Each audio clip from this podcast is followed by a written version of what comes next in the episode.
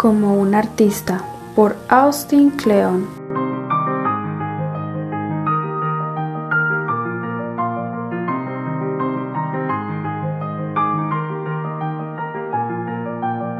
Hola a todos, damas y caballeros, según la hora en la que me estén escuchando. Mi nombre es Tatiana García, estudiante de artes visuales, y me dirijo el día de hoy a ustedes mediante este podcast. El tema que les traigo el día de hoy es sobre un libro muy interesante. En lo personal, como artista, ha aportado significativos conocimientos en los que me gustaría compartir con ustedes. Les hablaré de Roba como un artista de Austin Kleon, donde nos da consejos de cómo surge en nosotros la creatividad y las ideas. Esto no sirve solo para los artistas, sino que es para todos y las ideas aplican para cualquiera que trate de inyectar creatividad en su vida y en su trabajo.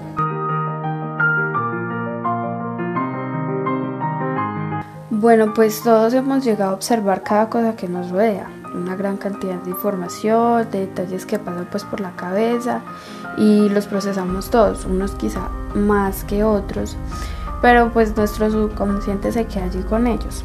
Cada uno de nosotros toma una determinada información y la separa.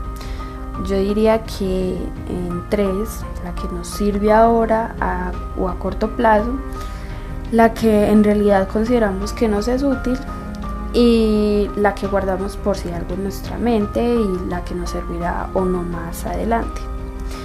A partir pues como de esta selección consciente o no, ya que pues eso se da de manera fugaz, genera o elabora una idea, un proyecto a realizar y pues sea bien elaborado o no, con detalles o no, procedemos a pensar e imaginar qué le hace falta o qué necesitamos para llevarlo a cabo. Todo este proceso primero es el que Austin Kleon llama robar. Teniendo en cuenta lo que se ha dicho hasta ahora como artista, ¿qué piensas al respecto cuando se menciona un concepto tan peculiar como lo es robar ideas? Respóndalo para ti mismo o para ti misma. Cuando hacemos ese análisis y observación de manera consciente, estamos viendo el mundo como un artista, por ende robamos como un artista. Cleon dice que hay cosas que vale la pena robar y cosas que no. Separamos la basura y el artista se comporta como un coleccionista y no como un acumulador. No importa dónde o de quién vengan las ideas, lo que importa es qué se hará con cada una de ellas y sin importar el cuándo se hará o cuándo se encontrará algo bueno que seguir robando. Y es que en realidad todos robamos, los artistas quizá más que cualquiera, porque se sumergen en ese mundo creativo donde la inspiración es ese proceso de unir la información que ya hemos robado. Es que la verdad, en realidad nada es 100% original y como dice el artista Cleón es muy triste pues eso y tal vez nos desanime, pero hay que tener en cuenta de que nosotros ya robamos algo que de por sí ya está creado, o sea, alguien más ya lo robó, ya alguien más lo creó, pero nosotros lo estamos modificando. Estamos hablando de que al asumir el hecho de que, por ejemplo, voy a escribir un cuento sobre una tierra fantástica, a la mente se nos viene una cantidad de personajes, de lugares, de sucesos, escenas, de lo que podríamos usar en lo nuestro es como un proceso interminable de reciclaje de múltiples historias, películas, imágenes de las que tuvimos conocimiento desde que estuvimos pequeños. Algo tan simple como un cuento nos demuestra que existen múltiples versiones de una misma historia, pero pues hay variantes que robamos de otras partes. Um, está el cuento de Caperucita Roja, y pues que de ellos salieron incluso hasta películas que nada que ver con algo infantil, más bien está adaptado a los adolescentes y adultos como la película de la chica de la capa roja, que es el mismo personaje con otros nombres, con un mismo antagonista, pero pues la trama cambia y se vuelve como más siniestro. Pues todo es así, vivimos robando y hacemos arte porque nos gusta el arte. Entonces haz lo que te gusta. Para ser un buen artista no es necesario conocer toda la historia del arte desde el inicio. Lo que se necesita son bases que nos ayuden a encontrar esa identidad propia que tenemos como artista, que tanto buscamos como artistas. Y pues lo que se pretende hacer es que se está haciendo algo hasta que hagas algo. Sea, no encerrarnos en el temor de que no podemos porque no sabemos. Hay que intentar el buscar nuestra propia identidad o eso que nos pues diferencia a nosotros nuestro estilo artístico, eh, nuestra propia identidad. Empezar es como construir nuestro propio almacén de ideas que hemos robado y no de un solo artista, sino de varios. Es como si fusionáramos a Picasso y sus abstracciones con las técnicas de Da Vinci y el conceptualismo de Duchamp entonces es como jugar con las múltiples combinaciones, por así decirlo, y de lo que tomamos siendo pues como los hijos creadores de esas mismas ideas.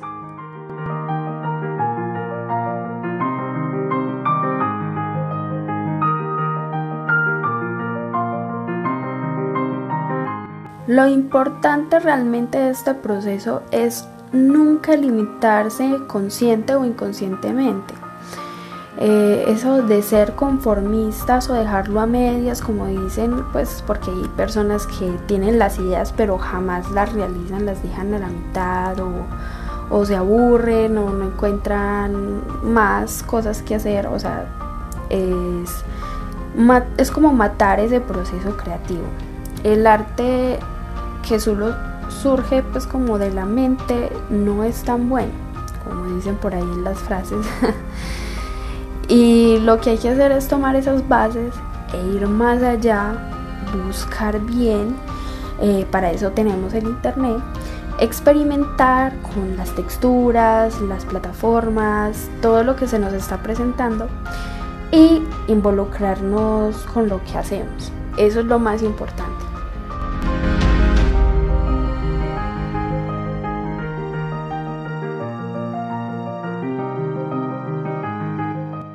Voz, Tatiana García Rosso. Producción, Tatiana García Rosso y Sebastián Ruiz Vélez. Agradecimientos a mi hermoso novio, Sebastián Ruiz, por ayudarme en la elaboración de este podcast.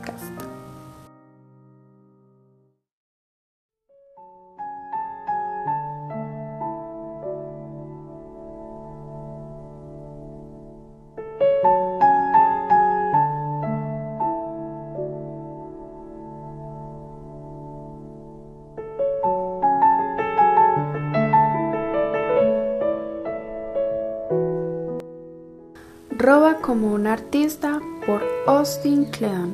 Segunda parte.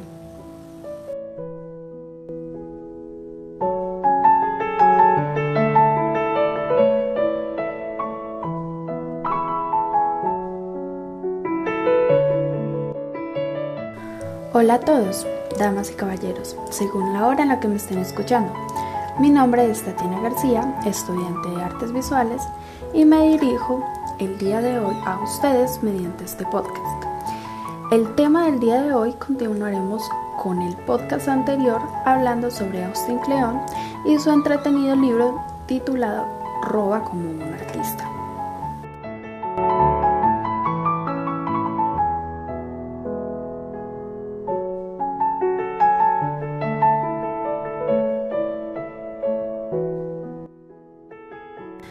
La actualidad se ha vivido un cambio realmente significativo con base en la era de la tecnología y la difusión de nuestras obras de arte al público para su conocimiento. De estos hay diferentes métodos donde unos resultan ser más fáciles y efectivos para divulgar nuestros trabajos. Teniendo en cuenta esto, para usted, ¿cuál sería el método más efectivo para dar a conocer nuestros trabajos?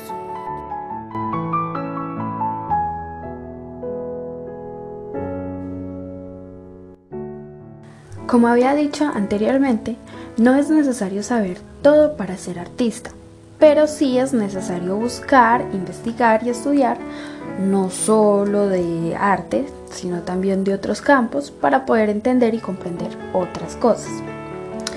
El arte también es curiosidad.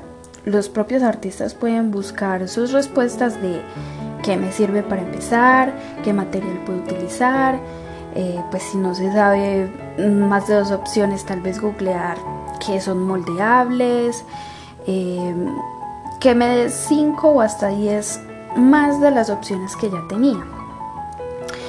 Experimentar con todo lo posible también hace parte de la búsqueda.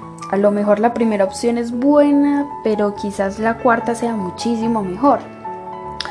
Lo importante de la experimentación y la indagación es que todo lo aprendido te sirve probablemente para un futuro proyecto, ya sea que te indique qué puede usar y qué no, dónde buscar, algo específico, eh, y dónde solo encontré algo irrelevante, información que no me sirve realmente para robar.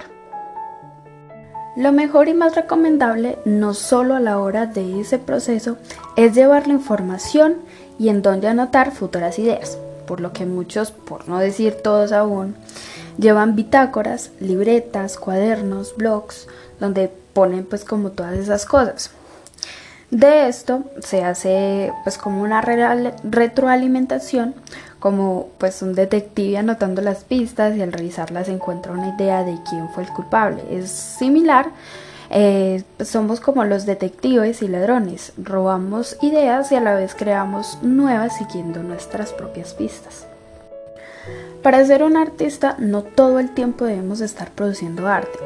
Tener nuestro espacio para mm, hacer lo que nos gusta, salir a caminar, ver una película, jugar algo, cantar, tocar la guitarra en una banda de amigos, eh, todas estas cosas que hacemos por hobby nos ayuda a que podamos fluir con nuestro trabajo y hacer otras cosas que nos permiten eh, evitar ese bloqueo creativo que a veces pues, nos da y despega nuestra mente de sobrepensar las ideas y cosas que nos encierren cuando llevamos horas o días en una misma cosa. Y es que no podemos sobrecargarnos porque eso solo causa que arruinemos lo que estamos haciendo y lleguemos a la frustración. Es bueno también para nosotros tener esas actividades que nos gustan ya que podemos fusionarlas con nuestro arte y esto nos permite forjar como nuevas experiencias y expandirnos más. El hecho de querer ser un artista y tener reconocimiento no significa que debamos producir día y noche. Los pasatiempos nos hacen felices, nos ayudan a complementar lo que nos gusta y mantiene fresca la mente y así no perder las ideas.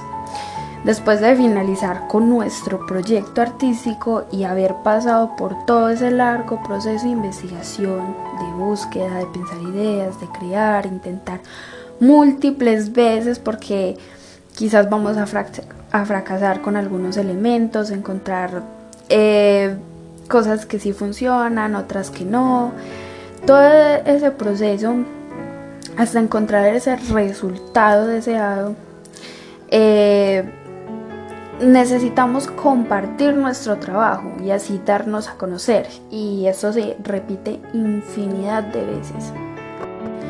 Y pues ahora que tenemos el Internet y los medios de comunicación, podemos aparecer en muchísimas plataformas, promocionarnos a nosotros mismos y lograr un reconocimiento que no solo se puede lograr a través de las galerías y exposiciones.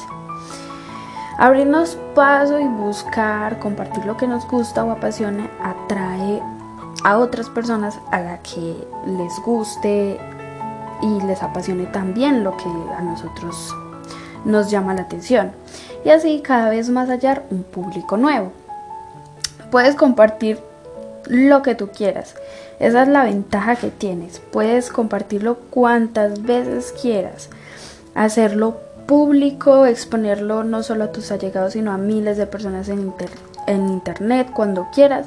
Y la decisión de publicarlo es tuya. Puedes hacer un cuadro precioso y dejarlo solo para ti, como puedes hacer una obra maestra y ponerla a exposición en, en, internet, en redes sociales, para que todos te sigan, para que todos admiren tu trabajo y sentirte realizado también con ello.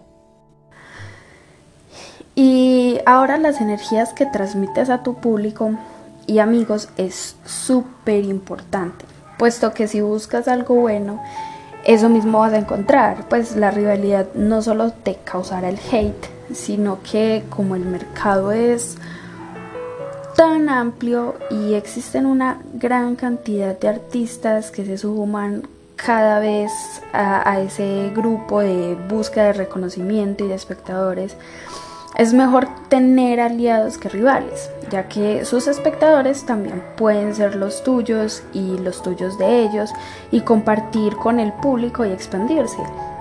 El mundo del arte siempre existirán los que nos gusten lo que hacemos, a, los que les guste lo que hacemos. Y lo importante es seguir haciendo lo que te gusta y pues, lo que apasiona, eh, tomando las críticas constructivas para mejorar, obviamente y las cosas buenas que dicen de tu trabajo para la motivación.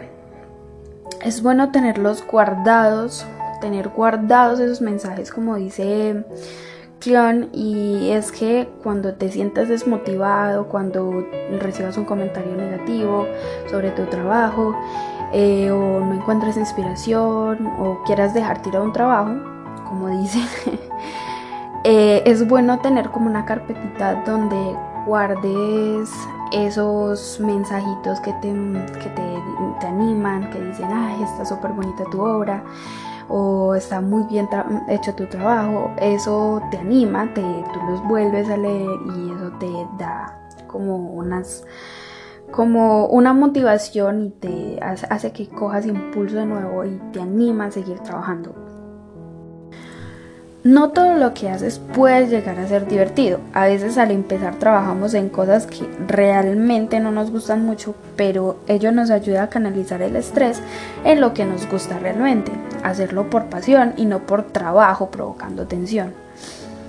Eh, no renuncies a tu trabajo solo para hacer tu arte, pues porque hay que ser realistas, necesitas concentrarte en otros entornos y en otras personas en algo que te ayude a canalizar tu energía en tus obras. Y estos son complementos, así mismo como lo son los pasatiempos.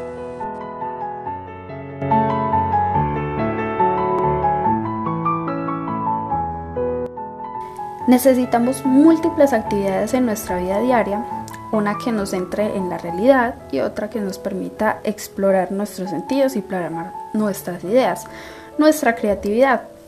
Austin nos dice que la creatividad no es solo aquello que usamos, es también aquello que decidimos no usar. Es cuestión de planear, cuestionarse, escoger y divertirse.